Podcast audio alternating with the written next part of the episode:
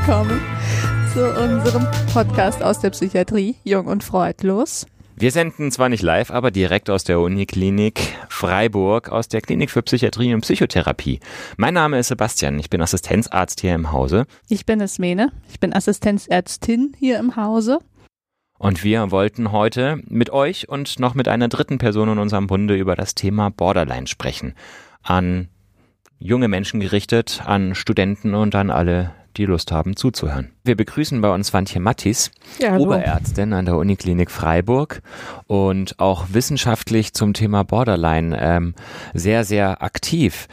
Und Oberärztin auch, das muss man vielleicht sagen, auf der Spezialstation, auf der Psychotherapiestation für Borderline-Störungen. Dadurch auch praktisch eine Expertin zu dem Thema.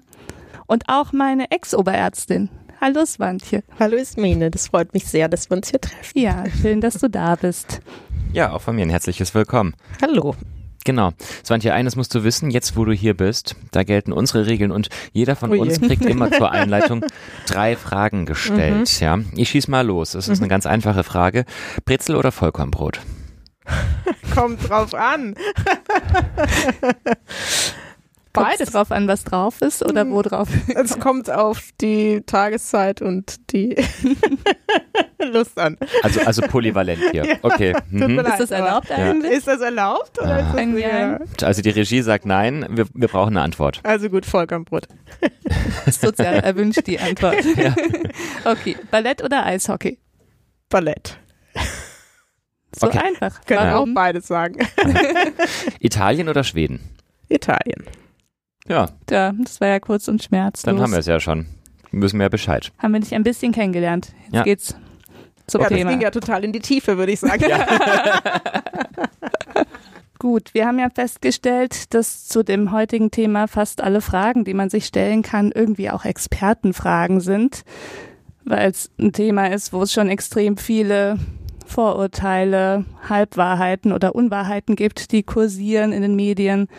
Und deswegen haben wir eine ganze Reihe Fragen, die wir dir gerne stellen würden. Okay, dann hoffe ich, dass ich da ein bisschen hilfreich sein kann. Wobei ich natürlich auch viele Sachen nicht weiß und der Wahrheit noch lange nicht auf der Spur bin.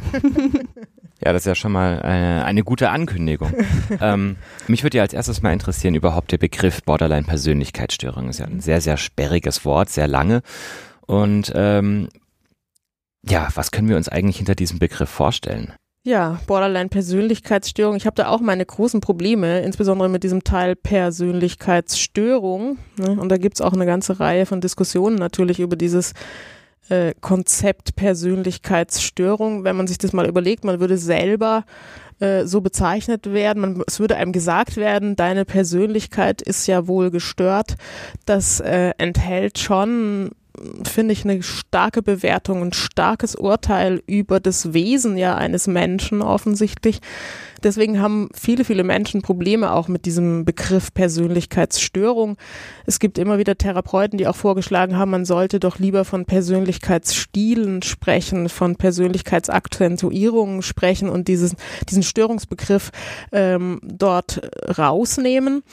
Andererseits ist es natürlich so, dass dieses, dieser Begriff Persönlichkeitsstörung auch deutlich macht, wo diese Problematik, die Menschen mit Borderline-Problemen haben, ähm, wo die in der Klassifikation angesiedelt sind, wo wir sie als Psychiater quasi ansiedeln, wenn wir an äh, die ganze Bandbreite der psychiatrischen Erkrankungen denken. Und da sind die sogenannten Persönlichkeitsstörungen schon anders als andere psychiatrische Erkrankungen, die in dem amerikanischen Klassifikation der Achse 1 zugerechnet werden, wie zum Beispiel äh, depressive Episoden oder psychotische Episoden. Die haben eben äh, bestimmte Symptomatiken, die in bestimmten Zeiten des Lebens auftreten, also eben episodenhaft auftreten und dann auch wieder weggehen, wo wir quasi dafür sorgen können mit Medikamenten oder mit psychotherapeutischen Methoden, das trifft auch auf Angstproblematiken zu, dass diese Symptome wieder verschwinden, während bei Persönlichkeitsstörungen, die im amerikanischen Klassifikationssystem der Achse 2 zugeordnet werden, äh, wesentlich überdauerndere Eigenschaften gemeint sind, die sich über das ganze Leben eines Menschen letztlich hinziehen können, die oft in der Adoleszenz beginnen und sich dann bis ins Erwachsenenalter hinein erstrecken. Hm. Insofern sind Persönlichkeits, also ist dieser Begriff mit vielen äh, Problemen behaftet, hat aber auch andererseits zumindest für die behandelnden Psychiater und Therapeuten klassifikatorisch auch einen gewissen Sinn. Ist ja ein Problem, dem wir häufig in der Psychiatrie begegnen, dass wir von Störungen reden und uns ein bisschen schwer tun damit. Könnte man denn hier auch so diese Definition anwenden? Eine Störung beginnt da, wo man darunter leidet? Mhm. Das ist auch eine inter sehr interessante Frage, würde ich sagen, gerade in diesem Bereich Borderline-Problematiken. Hm, dieses Problem des Leidens an etwas gehört in dem amerikanischen System schon zu den diagnostischen Kriterien dazu. Es kann aber auch sein, dass nur die anderen leiden unter einer Persönlichkeitsstörung von jemandem. Also zum Beispiel, wenn man jetzt die, es gibt ja noch viele andere Persönlichkeitsstörungen, ne? zum Beispiel die antisoziale Persönlichkeitsstörung, da ist es in der Regel geradezu kennzeichnend, dass die betroffene Person nicht so sehr an der Problematik leidet, aber andere Menschen sehr darunter leiden können. Und man muss auch noch sagen, dass ja, dass sie dass das Besondere an den Persönlichkeitsproblematiken, Persönlichkeitsstilen, Persönlichkeitsakzentuierungen ist, dass die Betroffenen das, was dann konzeptualisiert wird als eine Störung, ja, als im Wesentlichen zu sich gehörig empfinden, ja, so sind sie, ja. Das heißt, ähm, das Leiden, die leiden schon unter etwas, nämlich zum Beispiel daran, dass sie ihre Ziele nicht erreichen können, dass sie ähm, ihre Funktionen nicht gut erfüllen können, dass sie in Konflikte geraten mit anderen Menschen oder dergleichen. Aber sie wissen nicht, dass das dadurch kommt, dass sie das haben, was man dann als Persönlichkeitsstörung bezeichnet, weil mhm. sie so sind erstmal. Ja. Wie nennst du das denn gegenüber den Patienten? Äh, wenn, wenn ein Patient dich fragt oder eine Patientin, was ist eine Borderline-Persönlichkeitsstörung, wenn du sagst, den Begriff findest du selbst mhm. auch nur so halb toll? Mhm. Also ich äh, muss ehrlich sagen, dass ich meistens von Borderline-Problematiken spreche oder von Borderline-Charakteristiken oder manchmal sage ich auch so ein bisschen flapsig, gebe ich zu, äh, in der Borderline-Welt kennt man das ja oder sowas. Ja? Also so, so sage ich das den Patienten gegenüber mhm. häufig.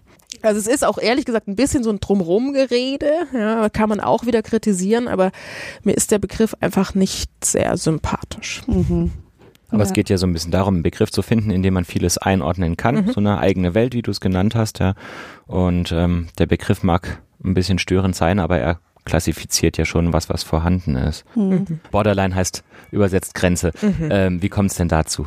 Also mh, mm, da in der Regel ist, äh, hat man früher gedacht, dass die Menschen, die diese Charakteristiken zeigen, die Borderline-Menschen haben, dass die sich auf einer Borderline, also auf einer Grenze bewegen zwischen psychotischen und neurotischen Erkrankungen, also psychotischen auf der einen und neurotischen Erkrankungen auf der anderen Seite. Das kommt noch so aus dem, äh, sagen wir mal, aus der Zeit, als psychoanalytische Konzepte die wesentlichen Konzepte in der Psychiatrie gewesen sind. Und da hat man eben so eine grobe Einteilung aller psychischen Erkrankungen in Neurosen, also diese Erkrankungen, äh, bei denen innere Konflikte eine Rolle spielen, die nicht gelöst worden sind, die vielleicht unbewusst auch immer wieder an die Oberfläche dringen und den Erkrankungen, bei denen tatsächlich kategorial etwas ähm, anders ist als bei gesunden Menschen, wie zum Beispiel bei psychotischen Erkrankungen, die äh, mit Halluzinationen einhergehen. Da weiß jeder sofort, das ist da ist was anders, das ist nicht, nicht mehr im Bereich des Normalen sozusagen. Und Borderline dieser Begriff Borderline, also auf der Grenze zwischen Psychose und Neurose, ist entstanden, weil Borderline-Menschen äh, aus beiden Bereichen Symptome haben können, also unter anderem eben auch kurzfristig psychotische Symptome aufweisen können, so dass man manchmal auch von wie von der kleinen Schwester der Schizophrenie oder so gesprochen hat. Ja. Kannst du es vielleicht mal ganz kurz für unsere Hörer ein bisschen erläutern, was du eigentlich unter neurotischen und psychotischen Symptomen verstehst? Ja, also zu den neurotischen Erkrankungen gehören klassischerweise zum Beispiel Angsterkrankungen, Zwangserkrankungen, die von der, der psychoanalytischen Literatur im Wesentlichen so beschrieben werden, dass da unbewusste, ungelöste Dinge eine Rolle spielen, die sich im Symptom ausdrücken, sozusagen. Ja, und man müsste dann, die Therapie besteht dann darin, sozusagen diesen unbewussten Konflikt äh, zu lösen. Also zum Beispiel bei einer Zwangsstörung, dass jemand äh, sich äh, eigentlich mehr Distanz zu bestimmten Menschen wünscht und es aber nicht schafft zu kommunizieren und durch die Zwangssymptomatik schafft er es, diese Distanz dann zu anderen Menschen zu regulieren. Ja, genau, das ist mit Neurosen gemeint, Mhm. ja. Also Mhm. diese, Ja. diese Krankheitsbilder werden da im, Mhm. äh, in der Regel drunter subsumiert. Genau, und psychotisch habe ich schon, glaube ich, so ein bisschen Mhm. erklärt. Ne? Das sind Genau, ja. schwerwiegende Mhm. psychische Erkrankungen, Ja. die mit Wahn oder Halluzinationen, mit Verkennung der Realität, Mhm. also wirklich Mhm. mit dem Verlust auch des Realitätsbezuges einhergehen. Okay. Okay, das heißt, die Borderline-Patientinnen oder die Menschen in der Borderline-Welt, die haben von beidem was. Mhm. Und jetzt, wo du den Begriff uns schon so gut erklärt hast, stellt sich ja noch die Frage, wie, wie darf man mit dem Begriff eigentlich umgehen? Also Mhm. sagt man, jemand leidet unter Borderline-Problematiken oder ist jemand Borderliner, Mhm. Borderlinerin oder hat man Borderline-Problematiken? Ist es eine Krankheit oder nicht? Da äh, gibt es irgendwie ganz viel Unklarheit und Unsicherheit, haben wir jetzt zumindest auch gemerkt, als wir uns alleine drüber unterhalten wollten. Hat man irgendwie Angst, da was falsch zu machen. Mhm. Ja, das kann ich gut verstehen. Das ist äh, tatsächlich auch ein, eine große Diskussion und ein immer mal wieder entstehen aus daraus auch Probleme, würde ich sagen.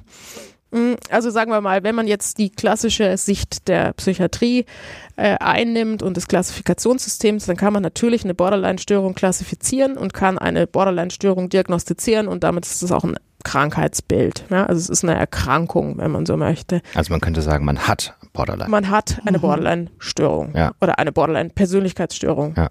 Manche Leute übrigens lassen auch das Persönlichkeits weg und sagen nur noch Borderline-Störung. Das gibt's Mhm. auch, diese Mhm. Variante. Ja. Wenn man sich die Forschungsergebnisse zum Verlauf anschaut, dann ist es so, dass die Prognose, ehrlich gesagt, man dachte in der Vergangenheit, das ist, eine, äh, ist etwas, was eine sehr schlechte Prognose hat, was man überhaupt nicht behandeln kann, was man, das kann man eigentlich vergessen, da können Therapeuten sowieso nichts machen, so ungefähr.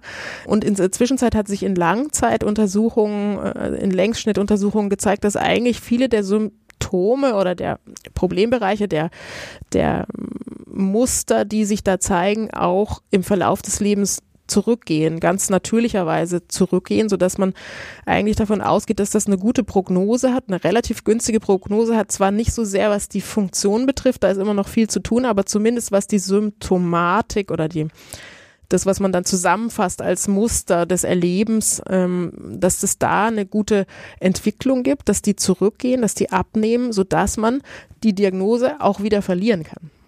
Mhm. Ja?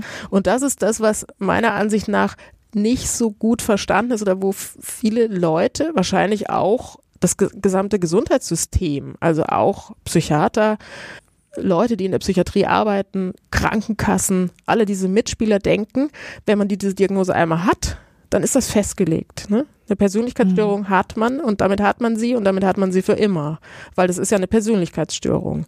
Und das finde ich, das muss man richtig stellen. Das stimmt nicht, sondern man kann einfach zu einem Zeitpunkt des Lebens die diagnostischen Kriterien erfüllen und zu einem anderen nicht mehr. Das ist ja ziemlich spannend. Ähm, da kommt mir direkt die Frage, gibt es das dann auch bei anderen Persönlichkeitsstörungen oder ist das jetzt was speziell bei der Borderline-Störung zutrifft? Mir ist nicht bekannt, ob es andere große, so große und so lange äh, longitudinale Studien zum Beispiel zu narzisstischen Persönlichkeiten oder zu selbstunsicheren Persönlichkeitsproblematiken gibt, wie zur Borderline-Erkrankung. Aber theoretisch betrachtet kann man natürlich auch andere Persönlichkeitsstile und Akzentuierungen behandeln und man kann sich eine Besserung vorstellen. Ja. Ob das so ist wie bei der emotionalen Instabilität, die einfach durch Reifung und Alter abnimmt, das weiß ich nicht. Okay, danke schön. Jetzt reden wir so viel über die Borderline-Störung. Was gehört da eigentlich dazu? Ja, es gehört eigentlich dazu, ist mir. Viele Dinge, Ja. würde ich sagen. Wir können ja abwechselnd Symptome. Genau, man muss nämlich auch nochmal erwähnen, dass Ismene ähm, sehr lange äh, gearbeitet hat mit mir zusammen auf der Borderline-Station und ähm, deswegen genauso gut Bescheid weiß. Na, das halte ich jetzt für grob übertrieben. Es war gar nicht so lange und ich weiß natürlich lange nicht so viel Bescheid, aber vielleicht weiß ich ein paar Symptome noch. Ich bin jetzt ja immerhin schon auch einen Monat wieder weg. Ja, dann vergisst man auch manches. Das vergisst man dann schnell und verdrängt. Also dann mal Butter bei die Fische, Ismene, oder? Okay. Ich weiß jetzt nicht, ob ich den Wortlaut der Klassifikationssysteme treffe, aber ich würde sagen. Den kann man ja nachschlagen, oder? Mhm. Mhm. Also ich würde sagen, dass ein sehr intensives Gefühlserleben dazu gehört, auch mit häufig und schnell wechselnden Stimmungslagen. Ganz genau. Das ist ein wesentliches Kriterium und was da, sagen wir mal, die da fragt man sich ja, ja und, kann man ja sagen, ne? Kann man, mhm. habe ich auch, kann man auch sagen, intensive Gefühle, ja. Ich komme aus Italien. Bei mir geht's ein bisschen ja, temperamentvoller zu oder dergleichen. Äh, es ist aber so, dass diese, dass die Menschen, die Borderline-Problematiken haben, dass die ähm, sich immer an der aktuellen Gefühls- und Stimmungslage so sehr orientieren, ähm, dass sie zum Beispiel ihren Verpflichtungen nicht mehr nachkommen können. Und das sind dann mhm. Menschen, die eben morgens nicht zur Arbeit gehen, weil es ihnen gerade so schlecht geht. Und dann wird es zu einem beeinträchtigenden Muster Lebensmuster, Symptombereich, wenn man so möchte. Genau, ein, ich, so grob, also wenn man noch mal ein bisschen, also es gibt ja neun diagnostische Kriterien und im DSM und wenn man die Diagnose stellen äh, möchte, muss man fünf von diesen neun Kriterien erfüllen. Wenn man das ein bisschen grober einteilen möchte, damit man sich auch merken kann, kann man sagen, es gibt Probleme im Bereich der Emotionen, im Bereich der Interaktionen und im Bereich der Identität. Mhm. Es klingt jetzt schon sehr viel strukturierter. Das heißt, wir haben jetzt ein Symptom aus dem Bereich der Emotionen genau. gehört, also eine, eine extreme Launenhaftigkeit, mhm. sage ich mal. Okay, dann möchtest du uns vielleicht noch Symptome aus einem der anderen Bereiche erzählen? Genau, dazu gehören auch eben jetzt in dem Bereich der Interaktion eben man nennt es ein Muster von instabilen Beziehungen, in denen häufig sich, also das ist so ein bisschen die, die offizielle Formulierung, in denen sich eben äh, Idealisierung und Abwertung abwechseln. Ja, also da kann dann ein äh, jemand äh, am Tag eins äh, umschwärmt werden, um am Tag zwei ähm, als Arschloch äh, rausgeschickt werden, so ungefähr. Also das geht sehr schnell, dass sich solche äh, letztlich sind das vermutlich auch Gefühlslagen zu anderen oder Gefühle hin zu anderen Menschen sich eben schnell und extrem verändern. Mhm, also das Extreme ist auch ein Kennzeichen von Borderline-Menschen. Mhm. Und das ist wahrscheinlich auch so einer der Punkte, wo, wie du angedeutet hattest, auch das Umfeld ähm, sehr betroffen sein kann. Ganz genau. Da entstehen dann die interaktionellen Probleme, die Konflikte. Mhm ähm, die Dramen, die in dieser Welt sich häufig abspielen. Nicht, denn es gehören ja, das ist wahrscheinlich auch das, was den meisten Menschen bekannt ist, es gehören natürlich auch gefährliche und auch lebensgefährliche Verhaltensweisen dann dazu, wie ähm, chronische Suizidgedanken, Drohungen mit Suizid, ähm, mh, selbstverletzendes Verhalten, alle diese Dinge, die dann auch eben häufige Krankenhausaufenthalte notwendig mhm. machen. Und jetzt hast du, Svantje, noch von einem dritten Komplex gesprochen, von der Identität. Genau. In, der, in diesem Bereich Identität gibt es eigentlich am wenigsten Forschung, da weiß man am wenigsten darüber. Das Kriterium heißt ähm, ein instabiles Selbstbild, ein instabiles Selbstkonzept, ein unklares Gefühl darüber, was wer man eigentlich ist, welche Präferenzen man hat, welche Vorlieben man hat, welche Werte man hat, wo man hin möchte. Das heißt, da ändern sich, wir alle haben in der Regel ziemlich klar was wir sind und wo wir hin. Also natürlich haben wir alle auch Orientierungsprobleme und manchmal äh, wollen wir äh, an dem einen Tag Pfarrer werden und am, am nächsten Tag ist es dann doch wieder Eisenbahnschaffner. Das äh, hängt auch von der natürlich von der von der vom Lebensalter und von der Situation ab. Aber in der Regel haben wir es relativ klar, dass wir jetzt im Moment in dem und dem Beruf tätig sind und dass wir das und das in unserem Leben wollen und dass uns das und das auch ausmacht und dass wir von dem und dem dem nicht abwollen. Das ist bei Menschen mit Borderline Charakteristiken anders und das kann auch, das kann sehr irritierend sein und auch sehr beeinträchtigend. Ne? Das sind dann tatsächlich Menschen, die am einen Tag, sagen wir mal, in hochreligiösen äh, Gruppen unterwegs sind und sich sehr damit identifizieren und äh, komplett äh, auch diese Werte übernehmen und am nächsten Tag als Punker durch die äh, Welt gehen und, und sich mit dieser Philosophie wieder komplett äh, identifizieren. Also ganz schnelle Wechsel in dem, in dem, was Personen ausmacht dann auch. Zählen dazu auch schnelle Wechsel der Haarfarbe? Ja, auf jeden Fall. das ist natürlich jetzt auch wieder was sehr Stigmatisierendes, was du da gesagt hast, Sebastian. Ja, absolut, und, ja. und gleichzeitig ist es etwas, was wahrscheinlich tatsächlich, wo was dran ist, nicht? Weil es etwas mit diesen schnellen Wechseln der Identität auch zu tun hat. Und gleichzeitig, glaube ich, hat es auch was damit zu tun, dass Borderline, das war ja vorhin auch so eine Frage, ne?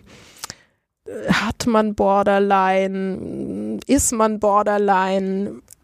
Menschen mit, mit Borderline-Problematiken machen manchmal so eine Entwicklung durch, dass die Borderline-Störung zu ihrer Identität wird. Ja, also sie sind dann tatsächlich Mhm. Borderliner und dazu gehört dann auch so ein bestimmtes, da gehört dann wieder so ein bestimmter Stil dazu, den man sich auch dann wiederum aneignen kann und der einem zur Identität werden kann, der einem, einem auch zum Halt werden kann. Das kann dann auch wiederum problematisch werden, weil dann gehört natürlich auch dazu, dass man so alle zwei Wochen sich in einer geschlossenen Psychiatrie wiederfindet und dergleichen. Ja, also da Mhm. können auch wieder Probleme draus entstehen. Es kann aber auch erstmal sowas wie ein wie eine Möglichkeit der Identifizierung mit etwas sein. Es ist ja auch so die Frage bei den vielen Symptomen, wir haben jetzt ja nur einen kleinen Teil davon besprochen, fragt man sich ja, wie soll, wie kann man hellhörig werden oder wann sollte man hellhörig werden, sei es jetzt als Arzt oder aber auch als Angehöriger. Ist es so überspitzt gesagt, dass alle Borderline-Patientinnen eben bunte Haare haben und zerschnittene Unterarme? Kann man das so offensichtlich sehen? Viele Piercings oder ähm, oder woran würde man es jetzt erkennen? Oder ist es vielleicht nicht so einfach?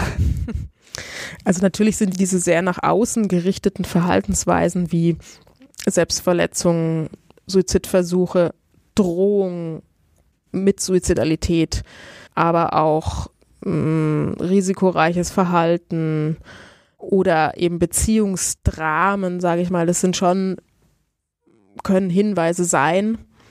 Aber es gibt natürlich auch Menschen, die haben, haben wenig von dieser sehr dramatischen Verhaltensweise, son- sondern sind sehr ängstlich und haben und vermeiden ganz viel, können zum Beispiel gar nicht in soziale Kontakte gehen oder trauen sich nicht raus äh, und haben, eine, haben auch eine Borderline-Persönlichkeitsakzentuierung. Also dadurch, dass das neun Kriterien sind und man fünf von neun erfüllen muss, gibt es ja ziemlich viele Kombinationsmöglichkeiten, sodass die eben, und das ist auch nochmal, glaube ich, eine wichtige Nachricht, dass die alle sehr, sehr unterschiedlich untereinander sind, die Hm. Borderline-Patientinnen, die wir behandeln. Also die sind eben auch wieder eigene Persönlichkeiten, die man nicht Mhm. so leicht unter ein Muster subsumieren kann. Das ist doch eigentlich auch ein Butter bei die Fische Preis wert, ähm, nochmal das hervorzuheben, dass es nicht so ist, dass alle Borderline-Patientinnen, alle Menschen, die Borderline haben, jetzt bin ich schon wieder in dieser Begriffsfalle, ähm, dass sie nicht alle irgendwie stereotyp äh, gleich sind, sondern dass sich das auf ganz viele verschiedene Arten und Weisen bemerkbar machen kann und dass es vielleicht dann auch nicht so einfach ist, jetzt gerade vielleicht für Laien oder Angehörige da eine Blickdiagnose zu machen. Mhm. Absolut. Also manche sagen auch, ne, dass diese ganze Einteilung eigentlich eine Hilfe ist für Psychiater, damit sie es ein bisschen einfacher haben. Zur Diagnostik. Ja, also Mhm. so, so sich die Welt einzuteilen, ja, und klar Mhm. zu haben, der gehört dahin und der gehört dahin. Mhm. Aber grundsätzlich sind es natürlich alles sehr, sehr, sehr verschiedene Menschen Mhm. mit ganz eigenen Geschichten und ganz eigenen Mustern auch wiederum. Also, der Eindruck bei Borderline kann ja schon manchmal ein bisschen entstehen, dass es so eine typische Frauenkrankheit ist. Mhm. Es ist schon so, dass, ähm, dass man das lange gedacht hat, dass mehr Frauen äh, von der Problematik Borderline betroffen sind und dass vielleicht sogar nur Frauen betroffen sind. In den neueren epidemiologischen Studien, also in gut gemachten, methodisch gut gemachten Studien, kommt es so nicht raus, sondern es gibt genauso viele Männer wie Frauen, die die Kriterien erfüllen. Ja. Möglicherweise ist unser Bild, wo wir jetzt Psychiater in der Klinik sind, verzerrt, weil Frauen in der Regel sowieso bei allen äh, Krankheitsbildern mehr Hilfe suchen als Männer, äh, so dass wir Frauen sowieso mehr sehen als Männer, äh, wenn wir in Krankenhäusern arbeiten. Ähm, und dann kann es auch nochmal sein, dass, weil es ja so ist, dass auf unserer Station hier in unserer Klinik äh, nur Frauen mit Borderline-Problemen behandelt werden, dass wir dann verzerrte Wahrnehmung haben, weil wir eben nur solche sehen. Ja. Grundsätzlich aber in der Masse der Bevölkerung finden sich genauso viele Männer wie Frauen. Möglicherweise ist es auch so, dass Männer noch mehr Männer mit Borderline-Problematiken auch noch mehr antisoziale Züge haben. Das heißt, es kann auch sein, dass sich ein Teil dieser äh, Männer mit solchen Problemen äh, sowieso nicht an Therapeuten wendet, sondern vielleicht auch dann in, in den Bereich Delinquenz oder Gefängnis dann aufzufinden ist sozusagen. Ja. Aber es mhm. gibt auch äh, Uni, also Krankenhäuser oder Kliniken, die ähm, Männer mit Borderline-Problemen äh, behandeln und die sagen, die Erfahrungen sind sehr, sehr ähnlich wie mit den Frauen. Jetzt brennt uns natürlich noch eine Frage unter den Nägeln zur Entstehung der Borderline-Problematiken. Und zwar hört man häufig, ähm, dass, es, dass es Missbrauchserfahrungen gibt oder manche denken vielleicht auch geben muss, damit sich sowas entwickelt. Also ist das was, was man pauschal sagen kann? Alle Borderlinerinnen haben Missbrauchserfahrungen oder wie entsteht das Ganze? Mhm. Also es gibt schon natürlich einen hohen Prozentsatz von Betroffenen, die die in irgendeiner Weise Gewalt, Vernachlässigung, Traumatisierung erfahren haben, die also im, in dem Umfeld, in dem sie aufgewachsen sind, Erfahrungen gemacht haben, die nicht zuträglich sind für eine Entwicklung von Kindern. Es gibt aber auch äh, einen hohen, also das sind etwas über die Hälfte. Es gibt aber auch einen hohen Prozentsatz bis zu einem Drittel, die überhaupt nicht solche Erfahrungen gemacht haben und trotzdem äh, eine Emotionsregulationsproblematik, eine Borderline-Problematik entwickeln. Mhm. Also das ist nicht Voraussetzung. Ja, also und man kann überhaupt nicht davon sprechen, dass jeder, der eine Borderline-Persönlichkeitsstörungsdiagnose erhält, auch eine Traumatisierung, einen Missbrauch in der Vorgeschichte hat. Das ist mhm. nicht der Fall. Was wir uns auch noch gefragt haben, ist, weil bei uns ja auch viele Studenten zuhören und ähm, die das bestimmt auch interessieren würde. Mhm. Wie ist das eigentlich? Kann man mit so einer Borderline-Störung studieren? Ja, Ismene, was, was sagst du dazu? ähm, also ich habe die Frage eben ja auch gelesen, bevor wir sie besprochen haben. Ähm, da sind mir natürlich gleich Beispiele eingefallen mhm. von Patientinnen, die jetzt in der Zeit, in der ich auf der entsprechenden Station war, da gewesen sind und die studiert haben, was mhm. ich schon mal als Argument dafür betrachten mhm. würde, dass es ja zu gehen scheint. Mhm. Und dann ist ja auch die Frage, also wahrscheinlich ist damit gemeint, dass ein Studium was ist, was an den Nerven zehren kann, was stressig ist, was eine Belastung darstellen kann. Also vielleicht geht es so ein bisschen darum, kann man kann man was machen, was einen belastet mit einer Borderline-Störung? Den Ball würde ich jetzt direkt an die Expertin zurückgeben. also ich, ich, ich, kenne auch wirklich sehr, sehr viele Studentinnen mit Borderline-Erkrankung und habe sehr viele behandelt auf der Station. Und ich glaube, dass man sehr gut studieren kann mit so einer Charakteristik, mit so einem Persönlichkeitsstil. Äh, allerdings ist es schon so, dass es äh, immer wieder Krisen geben kann ne? und immer wieder auch Zeiten, in denen es schwerfällt, in denen vielleicht auch Stress im Studium zunimmt. Es gibt immer wieder auch Patientinnen, die ja, die natürlich innere Überzeugungen haben, die es schwer machen, auch zu studieren oder Leistung ja auch wieder zu erbringen, ne? die, die innerlich denken, dass sie versagen, Versager sind, versagen werden, es auch nie schaffen werden und dergleichen. Das macht es schon schwer, glaube ich, und ich glaube, dass überhaupt Dinge im Leben zu bewältigen und Dinge zu erreichen, ist für Menschen mit Borderline-Stilen viel, viel schwerer als für andere Menschen, weil sie mit viel, viel mehr inneren Hindernissen zu kämpfen haben äh, als Menschen, die solche Probleme nicht haben. Das heißt, es ist schon mit einem hohen Kraftaufwand, kann es verbunden sein, aber es ist absolut möglich und ähm, man sollte das weiter verfolgen, wenn man wenn man betroffen ist und studiert. Und wenn man mal einen Tag fehlt, geht die Welt auch nicht unter. Genau, gerade im Studium kann man sich das ja vielleicht auch leisten. Okay, gesetzt den Fall. Man hat jetzt aber doch ein bisschen zu große Schwierigkeiten, um direkt mit zum Studium anzufangen. Was gibt es eigentlich für Möglichkeiten, Borderline zu behandeln? Du hast anfänglich schon davon gesprochen, dass sich das auch im Laufe des Lebens sozusagen auswachsen kann oder mhm. es erfolgreich behandelt werden kann. Wie mhm. sieht denn das aus, so eine Behandlung? Mhm. Also die, es ist so, dass es, also in der Regel ist es ja in der Psychiatrie so, dass man Kombinationsbehandlungen macht. Ne? Also in der Regel gibt es Medikamente und Psychotherapie so als grobe Behandlungsschienen mh, mm, oder vielleicht noch sowas wie psychosoziale äh, Bewältigungsstrategien. Bei der Borderline-Problematik äh, ist es so, dass es jetzt kein spezifisches Medikament zur Behandlung der Symptomatik gibt. Ja, also ich kann äh, es gibt kein zugelassenes Medikament, auf dem steht als Indikation Borderline. Das gibt es nicht. Aber es gibt eine ganze Reihe von Medikamenten, die man einsetzen kann, wenn viele Menschen mit Borderline Problemen haben, noch andere psychische Probleme, wie zum Beispiel Depressionen, Suchterkrankungen, Angsterkrankungen, posttraumatische Belastungsstörungen, ADHS. Ähm, es gibt auch manchmal äh, Borderline äh, Patientinnen, die einen Autismus in der Vorgeschichte, also oder den Autismus noch haben. Also es gibt ganz viele verschiedene, äh, sage ich mal, Begleiterkrankungen und dann kann man natürlich schon auch Medikamente einsetzen, um diese zu behandeln. Also Antidepressiva, wenn es um, wenn's um depressive äh, Problematiken geht. Kann auch manchmal macht man das, dass man ähm, Stimmungsstabilisierer einsetzt, um diese Stimmungsschwankungen ein bisschen besser in den Griff zu bekommen. Das klappt auch manchmal. Ähm, zum Beispiel hat man früher häufiger mal Valproat eingesetzt, macht man heute jetzt nicht mehr, weil es bei jungen Frauen in, in der Regel nicht mehr gegeben werden soll. Aber das waren auch Behandlungsstrategien, die durchaus ähm, hilfreich gewesen sind. Auch Lithium kommt manchmal zum Einsatz. Aber wie gesagt, das sind alles keine spezifischen Borderline-Medikamente, sondern es sind Medikamente, die für Begleiterkrankungen dann zugelassen sind. Auf der anderen Seite gibt es die Psychotherapie und das ist, würde ich sagen, auch die Behandlung der Wahl, wenn man an die Borderline-Problematik denkt.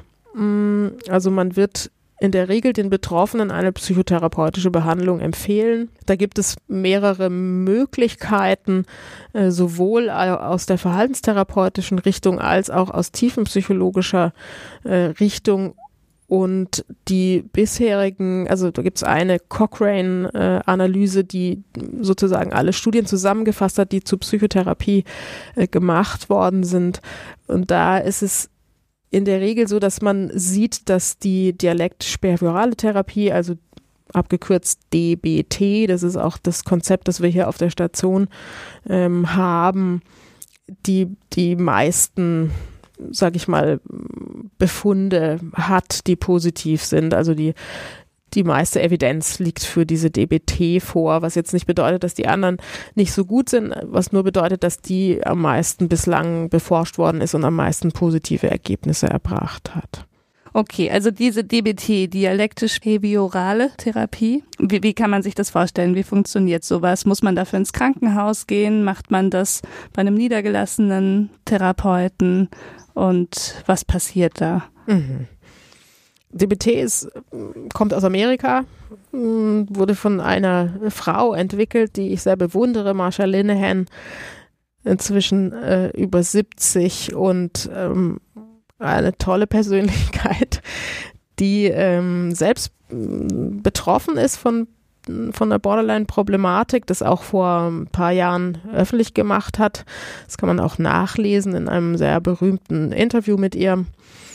Und sie hat als junge Frau eben auch viel Leid erfahren und ist in geschlossenen Psychiatrien behandelt worden mit allem, was man sich da so vorstellen kann, von Fixierung über Zwangsmedikation, Suizidversuche, Selbstverletzung, alles Mögliche.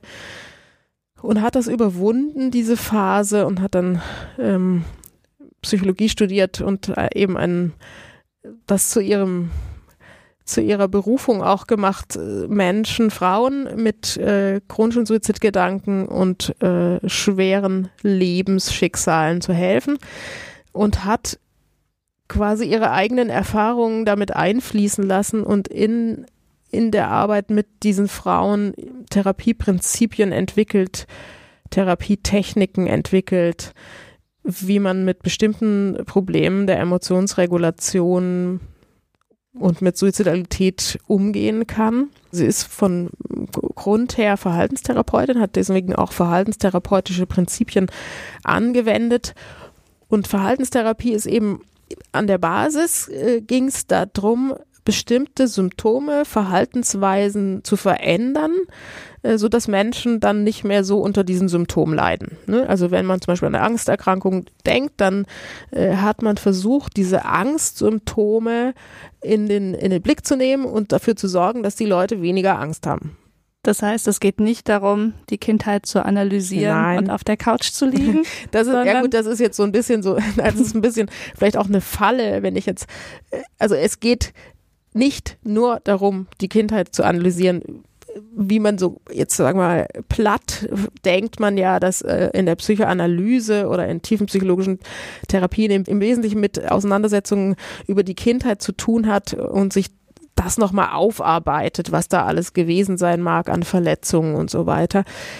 Die Verhaltenstherapie ist mehr an dem Aktuellen, mehr an dem, was heute ist, mehr an dem, was heute auch Probleme macht, mehr an dem Verhalten bezieht aber das, was man Lerngeschichte nennt, mit ein. Und es bezieht natürlich auch Aspekte ähm, aus der Kindheit und aus dem, was man mit seinen äh, Bezugspersonen erfahren hat, mit ein. Aber es geht nicht primär um Biografiearbeit, sagen wir mal so. Ja? Also klassischerweise ging es in der Verhaltenstherapie darum, diese Symptome runterzukriegen, also Veränderung von Verhalten in Gang zu bringen.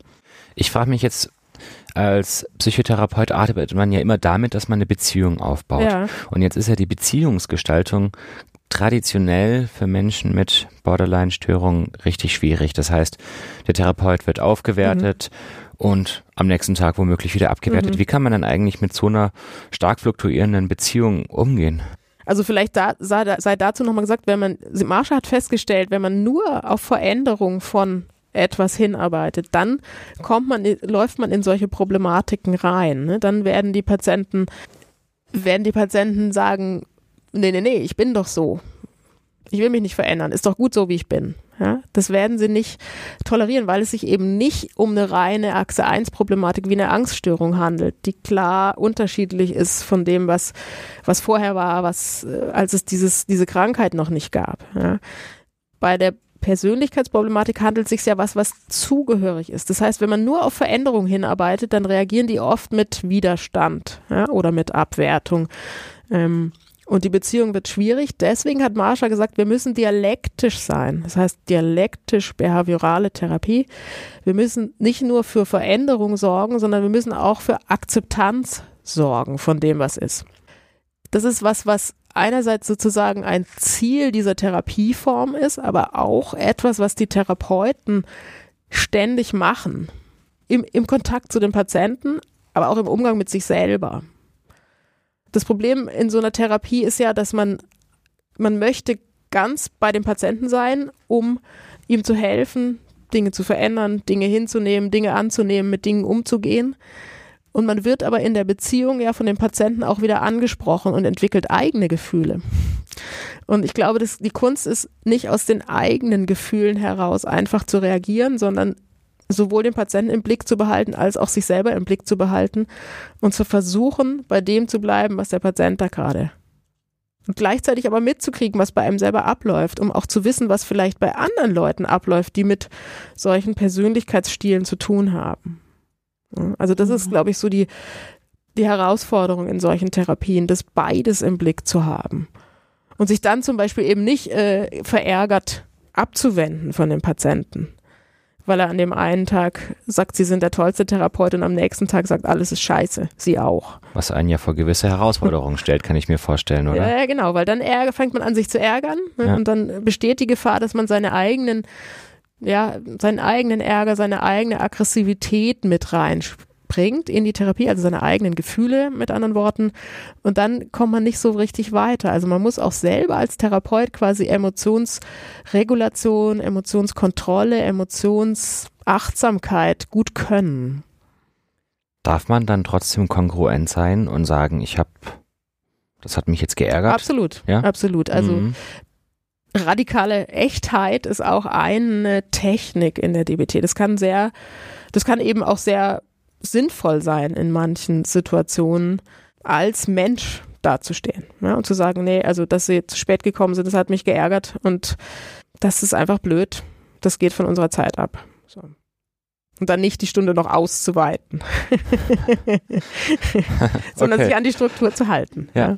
Weil Struktur ist ja alles. Ja, genau. Ja. Ja, aber eine Frage habe ich noch an dich, Okay. Swantje.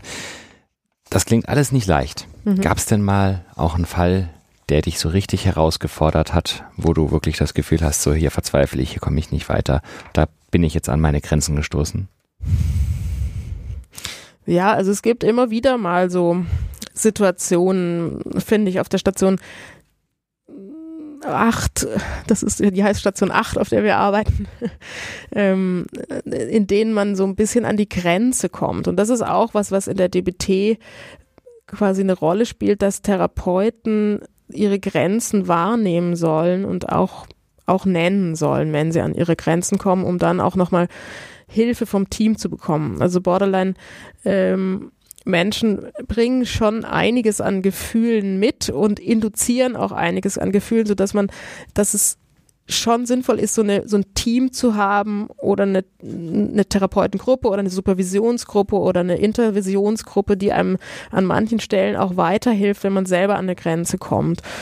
Und mh, solche Grenzen können mit, mit Suizidalität zum Beispiel zu tun haben, dass man doch merkt, man hat immer Angst um jemanden. Das können so Punkte sein, an denen man äh, mitgenommen ist, würde ich sagen. Das können aber natürlich auch einfach schreckliche Berichte über biografische Inhalte sein, die einen belasten oder wo man so selber merkt, das, das nimmt mich mit, da möchte ich auch vielleicht nicht mehr mehr hören oder dergleichen.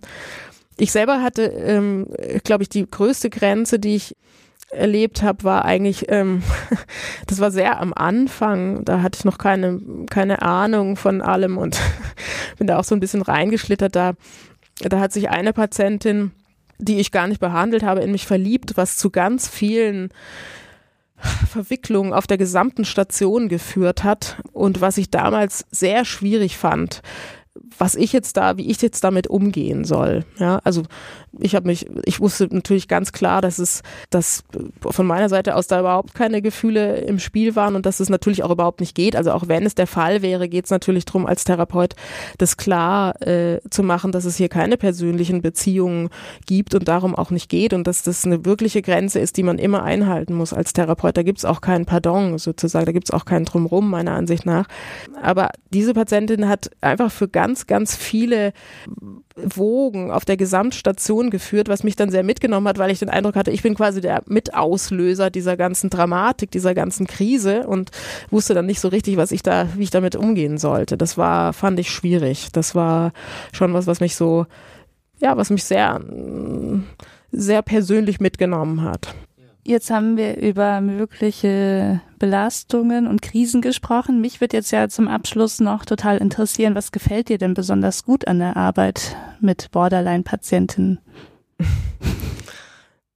Ja, also was mir, glaube ich, äh, was mir sehr gut tut, ist, dass es äh, ein sehr, sehr abwechslungsreich ist, sehr lebendig ist, dass es mh, nicht depressiv ist, sondern dass es ähm, Menschen sind, die, die sehr humorvoll oft sind, mit denen man ganz viel äh, Witze auch reisen kann, ganz viel lachen kann auch in, in Therapien, äh, die oft sehr schnell im Denken sind und mit denen man so sich dann auch die Bälle zuwerfen kann, die sehr viel Leid kennen, glaube ich, und gleichzeitig da ja auch durchgegangen sind durch das Leid und damit leben. Und das finde ich, das finde ich toll. Und da helfe ich gerne, muss ich sagen, helfe ich gerne dabei, das so hinzukriegen, dass sie auch ihr Leben hinkriegen können, dann mit diesen ganzen Erfahrungen.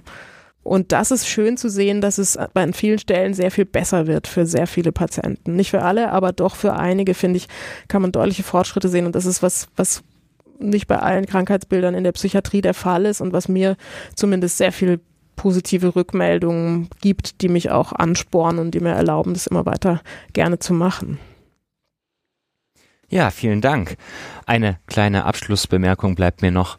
Ähm, ich hätte ja wirklich gerne eine Strichliste geführt, wie viele verschiedene Variationen du von dem Begriff Menschen mit Borderline-Persönlichkeitsstörung oder ähnliches gebracht hast. Ich glaube, es waren sowas um die sieben oder acht. Also ein gewisser Eiertanz bleibt wahrscheinlich Ganz genau. dabei. Ja? Also die Therapie mit Borderline-Menschen bleibt ein Eiertanz. Äh, Martha sagt Walking on Eggshells.